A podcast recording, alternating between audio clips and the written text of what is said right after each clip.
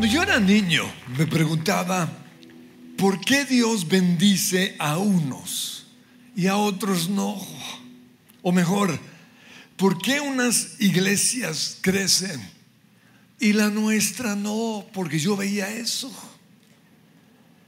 ¿Por qué a ellos les va bien y a nosotros no? Pero hoy esa pregunta me la hacen a mí. ¿Por qué Dios a ustedes los ha bendecido tanto? ¿O por qué les va bien en todo? Y eso mismo le dijo el rey Abimelech en una ocasión a Abraham en Génesis 21, 22. Es obvio que Dios está contigo. Es evidente, dice otra traducción. ¿Por qué? Porque tenía una familia linda quizás, tenía mucho ganado, todo le salía bien. Es obvio que Dios está contigo, ayudándote en todo lo que haces. Por eso ante esa pregunta que permanentemente me hacen, encontré nueve respuestas y las quiero compartir con ustedes. La primera es el favor inmerecido de Dios. Lo que somos o lo que yo soy y lo que es nuestra iglesia es simplemente por gracia. Pablo dijo en 1 Corintios 15:10, lo que ahora soy, todo se debe a que Dios derramó su favor especial sobre mí. Es por gracia. Sin embargo, ahí mismo, en ese versículo, él sigue diciendo, y no sin resultados. La gracia debe producir resultados en nosotros. Y añade, pues he trabajado mucho más que cualquiera de los otros apóstoles. ¿Qué tal tan soberbio dirían algunos? Pero luego dicen, no fui yo, sino Dios quien obraba a través de mí por su gracia. Aquí vemos lo que yo siempre predico y es lo que Dios hace, pero también lo que nosotros hacemos. Algo tenemos que hacer nosotros. No solo se trata de, de la gracia de Dios. Pablo trabajaba más que todos los otros. Pero luego dice, no fui yo, sino Dios quien obraba a través de mí por su gracia. Este favor inmerecido también lo vemos en David. Dios le dijo en 2 Samuel 7:8, yo te saqué del redil para que en vez de cuidar ovejas, gobernaras a mi pueblo. Te saqué de, ese rancho, te saqué de ese lugar de ruina, de pobreza o, o de enfermedad. Y luego dice, he estado contigo y he aniquilado a tus enemigos y ahora voy a hacerte tan famoso como los más grandes de la tierra. Tu casa y tu reino durarán para siempre delante de mí. Y ante eso la Biblia dice en el versículo 18 que David se sentó delante del Señor y dijo, Señor y Dios, ¿quién soy yo? ¿Y qué es mi familia? Para que me hayas hecho llegar tan lejos. Pero algo vio Dios en David para darle tanto. Y no solo para eso, sino también decir en Hechos 13:22, he encontrado en David un hombre conforme a mi corazón. Él hará todo lo que yo quiera. Y, esto que Lucas dice en Hechos es, viene de, del momento en el cual Samuel estaba hablando con Saúl después de que él había desobedecido a Dios. Porque él le dice en 1 Samuel 13, 14, el Señor ya está buscando tu reemplazo, un hombre más de su agrado. Entonces vemos que está la gracia de Dios, pero también nosotros tenemos que ser del agrado de Dios. En otra traducción dice, un hombre conforme a su corazón. Pero esto también tiene que ver con el momento en el cual Samuel fue a la casa de Isaí para ungir al que sería el futuro rey de Israel. Todos los hijos de Isaí tenían el porte, tenían la gracia, tenían la sabiduría, tenían todo lo necesario para, para gobernar. Porque, y oigan eso, ese era el manto de la casa de Isaí. Pregunto, ¿cuál es el manto? ¿O cuál es la unción que hay sobre tu casa, sobre tu familia? Porque Samuel iba a ungir a todos los que venían. Y el Señor le decía, no, no, ese no es, ese no es. Todos tenían lo que se necesitaba para ser rey, pero David tenía algo que los otros no tenían. Por eso Dios dijo en 1 Samuel 16, 7, la gente se fija en las apariencias, pero yo me fijo en el corazón. Dios conocía el corazón de David y él sabía, como dicen hechos, que David haría todo lo que Dios quería que él hiciera.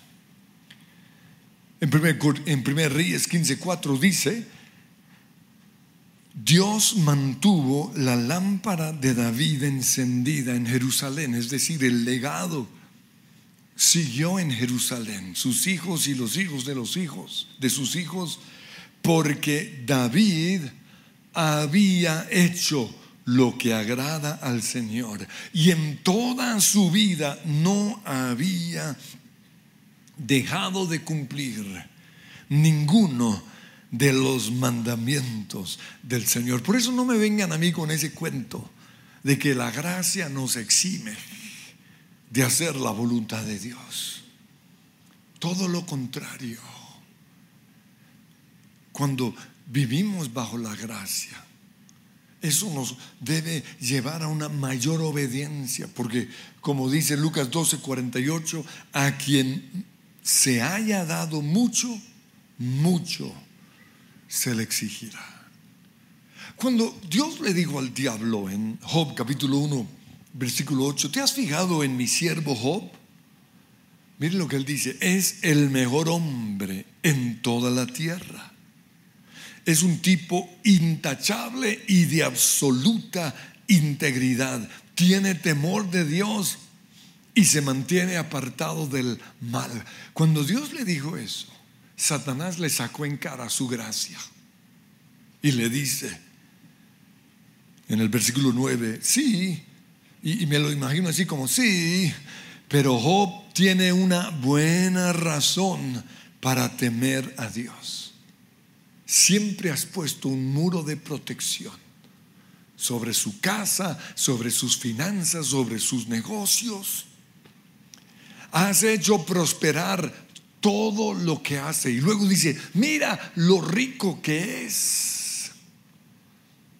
En Job era evidente la bendición de Dios. Pero Dios sabía que Job se merecía ese favor inmerecido. Es un favor inmerecido, pero se lo merecía. Y Dios sabía que si lo perdía todo, Job seguiría siendo un hombre íntegro. Entonces, somos bendecidos en todo lo que hacemos, por gracia. Pero en segundo lugar, Dios nos dijo que nos bendecería, bendeciría perdón, con su presencia. Todavía recuerdo unos meses antes de iniciar esta iglesia que, que vi la realidad que tenía que, que enfrentar de iniciar una iglesia sin tener nada y con mis propios o con mis pocos dones. Y, y, me dio un poco de temor. Pero en ese momento Dios me habló, un Éxodo 33, 14. me habló en la esquina de mi habitación, o desde ahí fue que oí su voz, y me dijo, mi presencia irá contigo y te daré descanso. Por eso nos llamamos el lugar de su presencia. Pero ¿sabían que esa promesa hace que todos los que estamos en esta iglesia seamos bendecidos? Porque esa es su promesa. Ese mismo versículo en la traducción internacional dice, lo pone de la siguiente manera, yo mismo iré contigo y te daré descanso, pero añade lo siguiente, y todo te saldrá bien. Porque en hebreo descanso significa eso, todo te saldrá bien. Pero sabe que algunos que disfrutan de, de la bendición que, que en nuestra iglesia, creen de repente que el éxito que están teniendo ya sea en su grupo de conexión o en su ministerio, creen que es por ellos. Y se les daña el corazón. Y por eso les da por empezar su propio ministerio o su propia iglesia.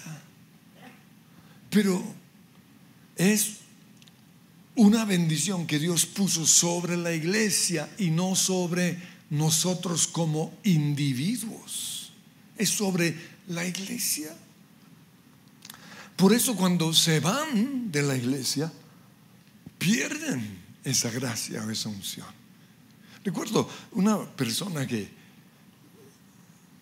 que Dios empezó a usar, sanando y liberando a los que estaban atados sexualmente. Recuerdo que el auditorio en ese entonces se llenaba totalmente con las personas que, venían a, ser sanadas.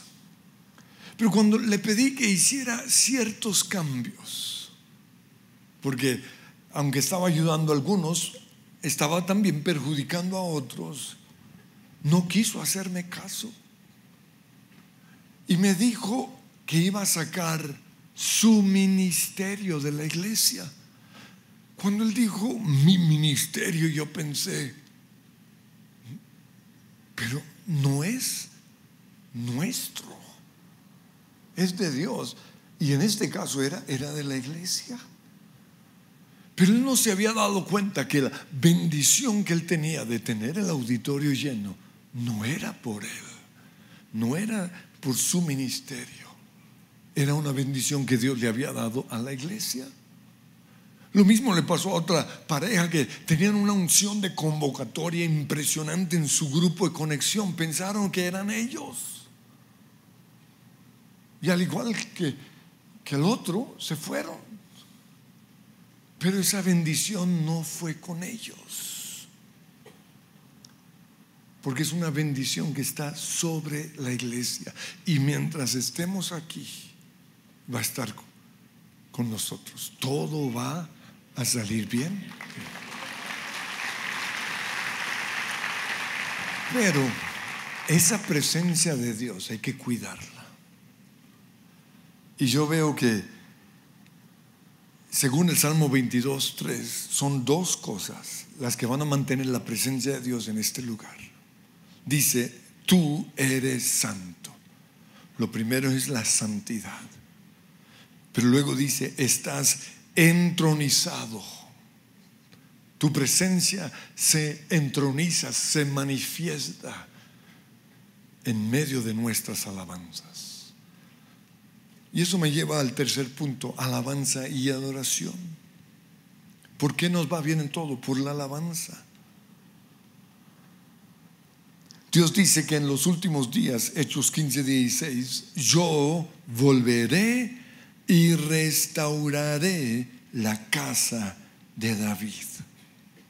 Ahora, ¿por qué Dios iba a restaurar el tabernáculo de David y no el de Moisés, ni el de Salomón? El Salomón, el de Salomón fue un tabernáculo majestuoso. El tabernáculo de David era simplemente como lo pone en una traducción, una choza. Era una carpita. Pues El tabernáculo de David se caracterizaba por una alabanza sin sacrificios, como lo vemos en el de Moisés. Era un lugar en donde no estaba el velo. Todos estaban delante del arca del pacto. Era un cuadro de lo que sería la alabanza y la adoración después de la muerte de Jesús en la cruz. Por eso cuando Jesús se murió, se rompió el velo en el tabernáculo, ¿recuerdan? Por eso en los últimos días Dios restaurará, o Dios restauró hace, hace unos años el tabernáculo de David. Fue más o menos en los años 70 y 80.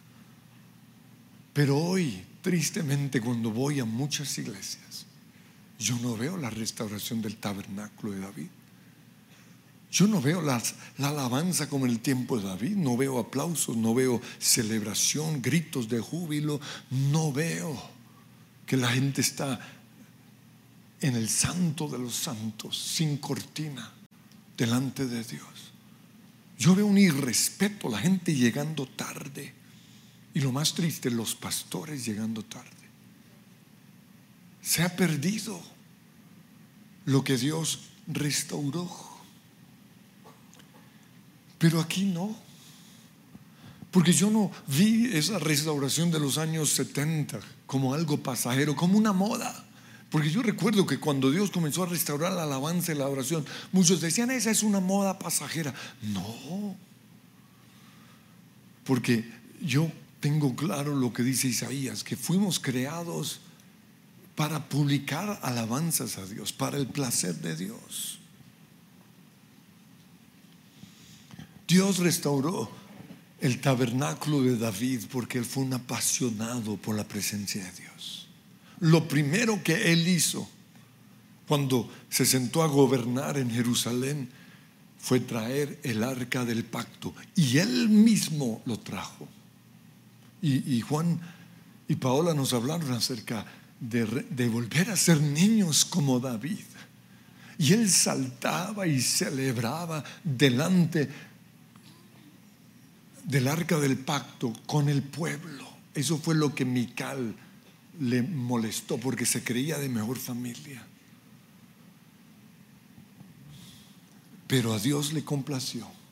Por eso le dijo, 2 Samuel 7:9, voy a hacerte tan famoso como los más grandes de la tierra. Tu casa y tu reino durarán para siempre. Pero lo cuarto, que hace que nos vaya bien en todo es la santidad. A partir de la cruz, el Espíritu Santo ya no se va de nosotros como en el Antiguo Testamento. Sin embargo, el Espíritu Santo sí puede apagarse o entristecerse. Dice Efesios 4:30, no entristezcan al Espíritu Santo de Dios. ¿Cómo? Con la forma en que viven. ¿Sabían eso? ¿Sabían que las películas que están viendo pueden ser la causa por la cual el Espíritu Santo está triste? ¿O las actividades que están haciendo? si no hay un gozo permanente, si no está la paz de Dios, algo están haciendo mal. Y sigue diciendo, líbrense de toda amargura, apaga el Espíritu Santo, furia, enojo, palabras ásperas, calumnias, chismes y toda clase de mala conducta. Por el contrario, sean amables unos con otros, de buen corazón y perdónense unos a otros. Cuando a mí me preguntan, ¿por qué la gente de su presencia está apasionada por Dios? Porque cuando vienen aquí eso es lo que más les impacta. Y yo les digo, es por la santidad. Pero no es una santidad que viene fruto de, de un legalismo, no es el resultado que ha producido en nosotros el encuentro, en donde hemos sido liberados de nuestro pasado, sanados de nuestras ataduras y hemos renovado nuestra mente. Pero otro resultado que ha traído esa santidad es lo que yo llamo unción de multiplicación.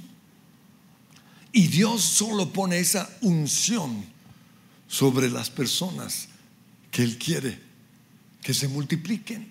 Y Dios nos lo ha dado a nosotros. Él quiere que nos multipliquemos cuando nuestras vidas han sido cambiadas. Pero recuerdo que hablé acerca de esta unción en, en una iglesia. Y el pastor vino y me dijo, mira que yo conozco unas iglesias en donde los pastores están metidos en unos pecados sexuales terribles. Y aún así, sus iglesias crecen.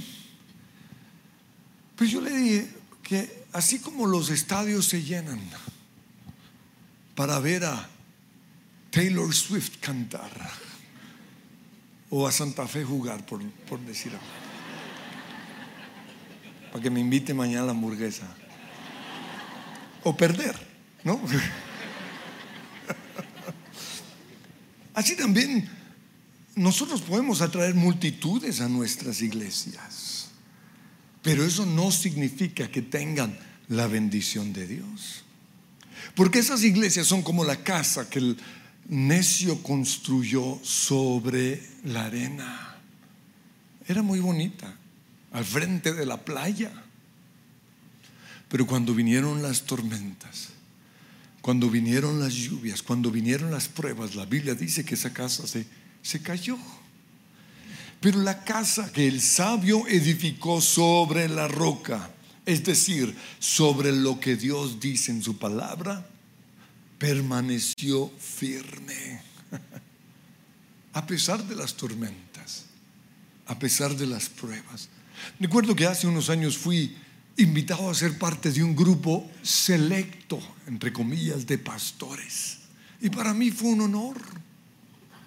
Pero en una comida donde fuimos, observé que todos los pastores, o, muchos, antes de comer estaban tomando su vinito. Entonces yo dije, ay, yo soy como un poquito legalista. Pero después me di cuenta que no solo era un vinito, sino tres, cuatro, cinco.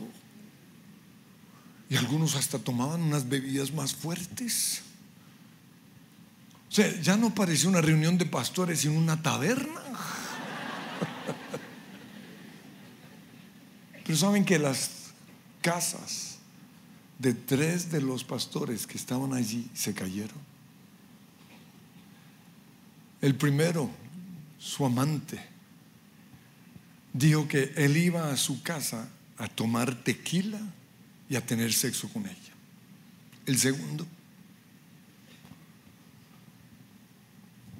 llevó a una niña del staff, un hombre casado y con tres hijos, la llevó a un nightclub, una taberna. Y cuando salieron, la violó, la abusó sexualmente. El tercero, bajo la influencia del alcohol, se metió en la habitación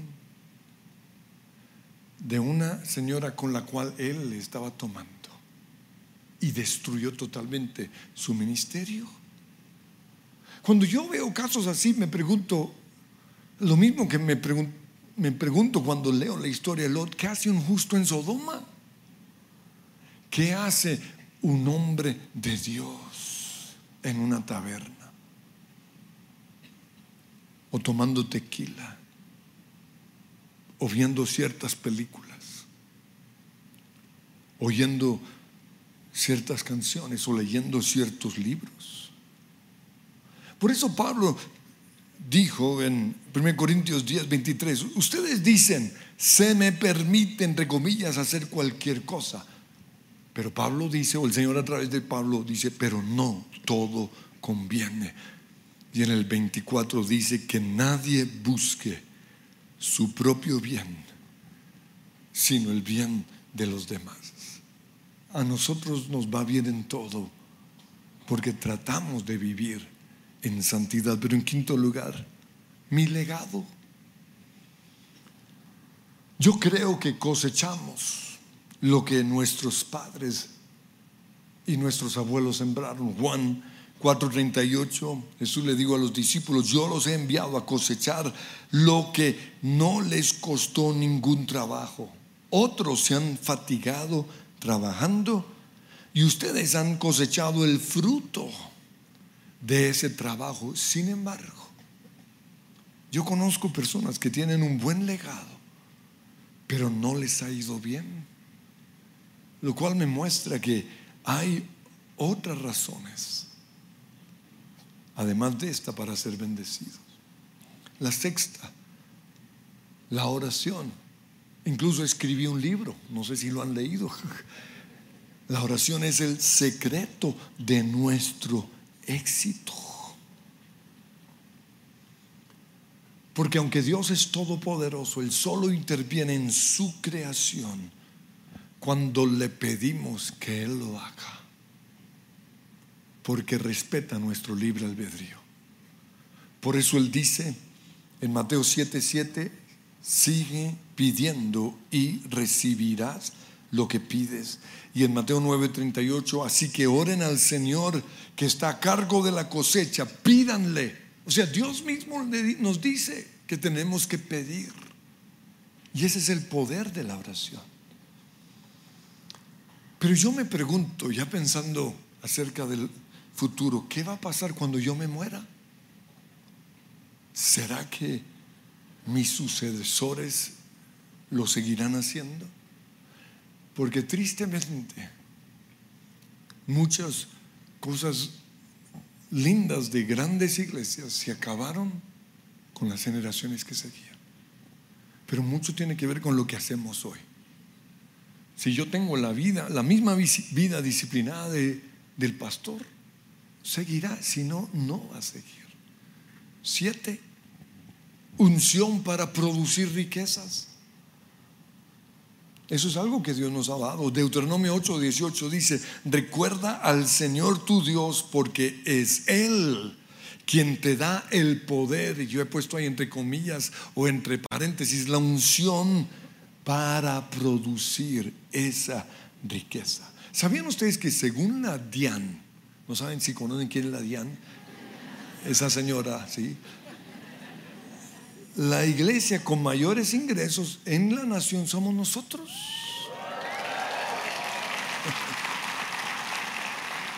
Pero la pregunta es, ¿por qué Dios nos ha bendecido tanto? Y son muchas las razones. Pero una es nuestra integridad financiera, yo creo en eso. Otra es nuestra sabiduría para administrar bien lo que Dios nos ha dado. Y por eso Dios nos ha confiado las riquezas de las naciones. Porque Él sabe que no lo vamos a usar para enriquecer a unos pocos, sino para predicar el Evangelio. Mi oración siempre ha sido, Señor, confíame las riquezas de las naciones y yo te haré famoso. Yo haré que te conozcan así, a ti, y así ha sido. Yo podría ser, y lo he dicho antes, el pastor más rico de Colombia, pero yo sé lo que dice Pablo en 1 Timoteo 6, 7, nada trajimos a este mundo y nada podemos llevarnos. O mejor, como lo dice Job, capítulo 1, versículo 1, desnudo en peloto, salí del vientre de mi mamá y desnudo estaré cuando me vaya. ¿De qué sirve tener tanto si todos vamos a morir? Pero con respecto a las finanzas, yo no pienso solo en el presente, sino en el futuro. ¿De qué sirve comprar mucho si a las generaciones siguientes les dejo una deuda que tristemente ha destruido muchas iglesias? Mientras tenga esta unción que Dios me ha dado de hacer riquezas o de producir riquezas, y en los siguientes 40 años que me quedan de vida, yo espero pasar a los 100. Yo quiero, como veo que Dios le dice a Israel, conquistar la tierra. Yo quiero construir la mayor cantidad de iglesias. Ahorita al final del año empezamos la de Medellín. Y así seguimos. Pero ¿sabían que esa unción de prosperidad también está sobre las personas simplemente por ser parte de esta iglesia? Lo sé porque cuando se van, se les va. Y a veces se van como, pues me largo para que, que vean que necesitan mis tiempos. Vete. Y se les va la unción. Una, una iglesia muy conocida fue construida gracias a las ofrendas de un empresario muy rico que asistía a su iglesia.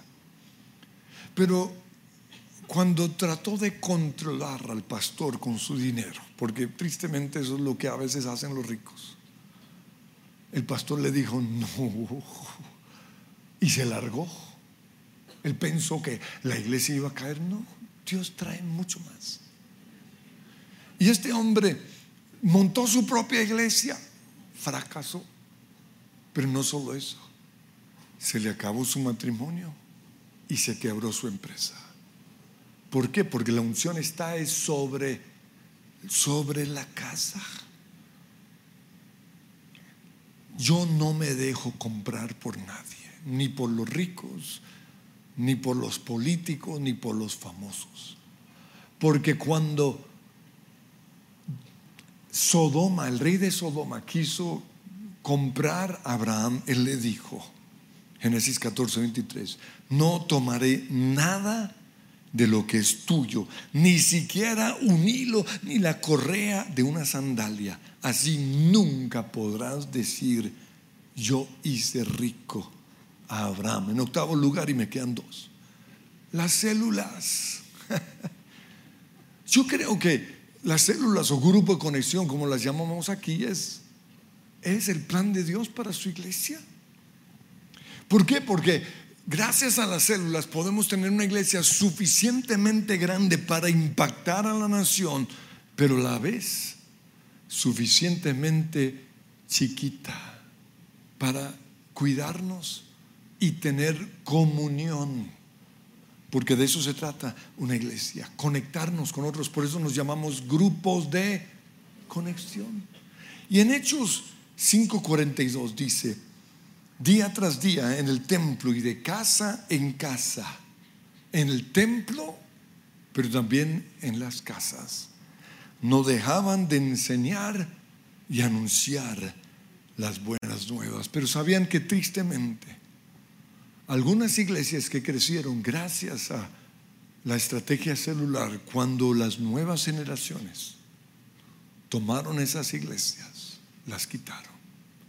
Y mi oración que eso no nos pase a nosotros. Finalmente, Dios nos ha bendecido en todo porque creemos en su mandato de hacer discípulos. Fui invitado a un congreso donde me pidieron que, que les hablara acerca de el, cómo hemos logrado el éxito como iglesia. Y yo fui preparado a hablarles acerca de hacer discípulos. Pero antes de predicar, me mandaron a alguien a, desayunar conmigo. ¿no? O sea, me pareció raro, pero bueno, desayunamos y comenzó a hablarme de su vida. Y luego comenzó a hablar de todo lo que creían como iglesia. Recuerdo que él dijo, ah, nosotros creemos en la obra terminada de Jesús en la cruz. Pues yo también. Pero ahí yo comencé a pensar, oh, o sea, su dinero puede estar en el lugar equivocado. Comencé a entender, ah, ya sé, aquí no creen en hacer discípulos. ¿Por qué? Porque si todo ya lo hizo Jesús en la cruz, ¿para qué vamos a ser discípulos? Por eso cuando terminamos el desayuno le dije, ah, voy a subir a mi habitación y voy a buscar otra prédica.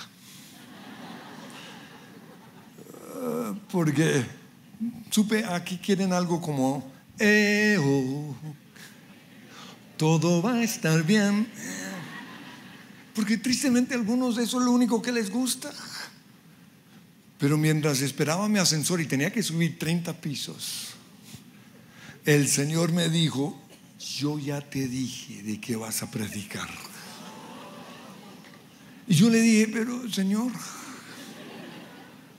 ya tengo fama de ser como Eliseo. No sé si recuerdan, pero cuando Josafat pidió, ¿acaso no hay un profeta en Israel?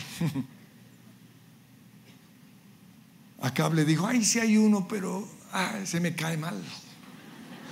No solo eso, dice que lo detestaba porque no le profetizaba nada bueno, sino solo desgracias. Y hoy tristemente muchos solo quieren oír, eh, oh, todo va a estar bien. Ahora, todo va a estar bien si amas a Dios. Y si amas a Dios, mi palabra guardará. Y el mandato que Él nos dio fue, hagan discípulos. Nos ponemos en pie. Y Señor, yo te doy gracias. Porque a nosotros nos va bien en todo. Pero yo te pido que hoy nos demos cuenta por qué gozamos de ese favor. Y de las nueve cosas que he dado, quiero que se agarren de uno. Dígale, Señor, yo quiero esa bendición y soy parte de esta iglesia. Yo quiero ese favor inmerecido. No lo merezco, pero lo quiero. Yo quiero esa unción para producir riquezas. Yo quiero tu presencia conmigo. Yo quiero alabanza y de oración. Yo quiero santidad. Yo quiero, Señor, ser obediente en hacer discípulos. Y yo te doy gracias, Señor, porque es la bendición de esta casa la que me garantiza todo eso. Por eso lo honro. Y en este último miércoles de este año, mi compromiso contigo es fidelidad, compromiso, lealtad, en el nombre de Jesús. Ya que no adivinan que vamos a cantar.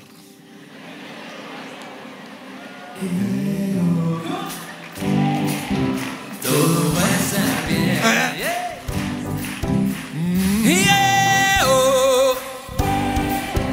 Todo va a estar bien. Dígaselo al que está a su lado.